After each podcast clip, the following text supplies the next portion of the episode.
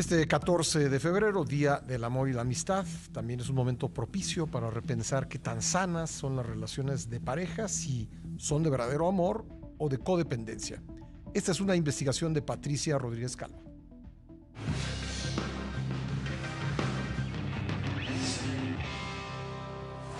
En México, el 78.3% de las mujeres que fueron víctimas de algún tipo de violencia por parte de sus parejas no solicitaron apoyo ni tampoco interpusieron una queja o denuncia.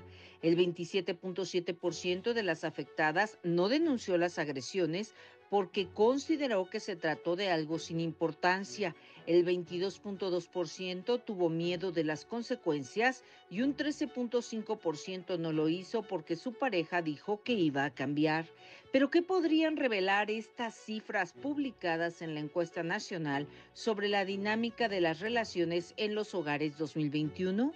¿Es amor o trastorno de la personalidad dependiente? Uno de ellos y el que vemos con más frecuencia en parejas eh, que viven violencia es en donde la mujer tiene un trastorno de la personalidad dependiente.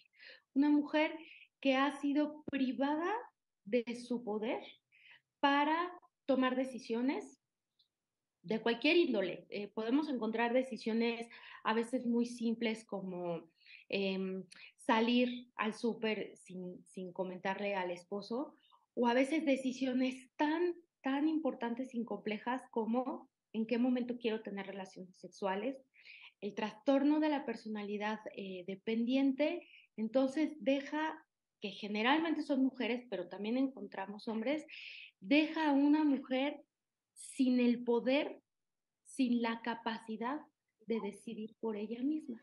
Soportar la violencia de género en una relación también podría ser resultado de los mitos del amor romántico donde a la mujer se le educa con la idea de que una pareja es para siempre, señaló la directora de Tu Mente Sana, Mariana Martínez Guillén.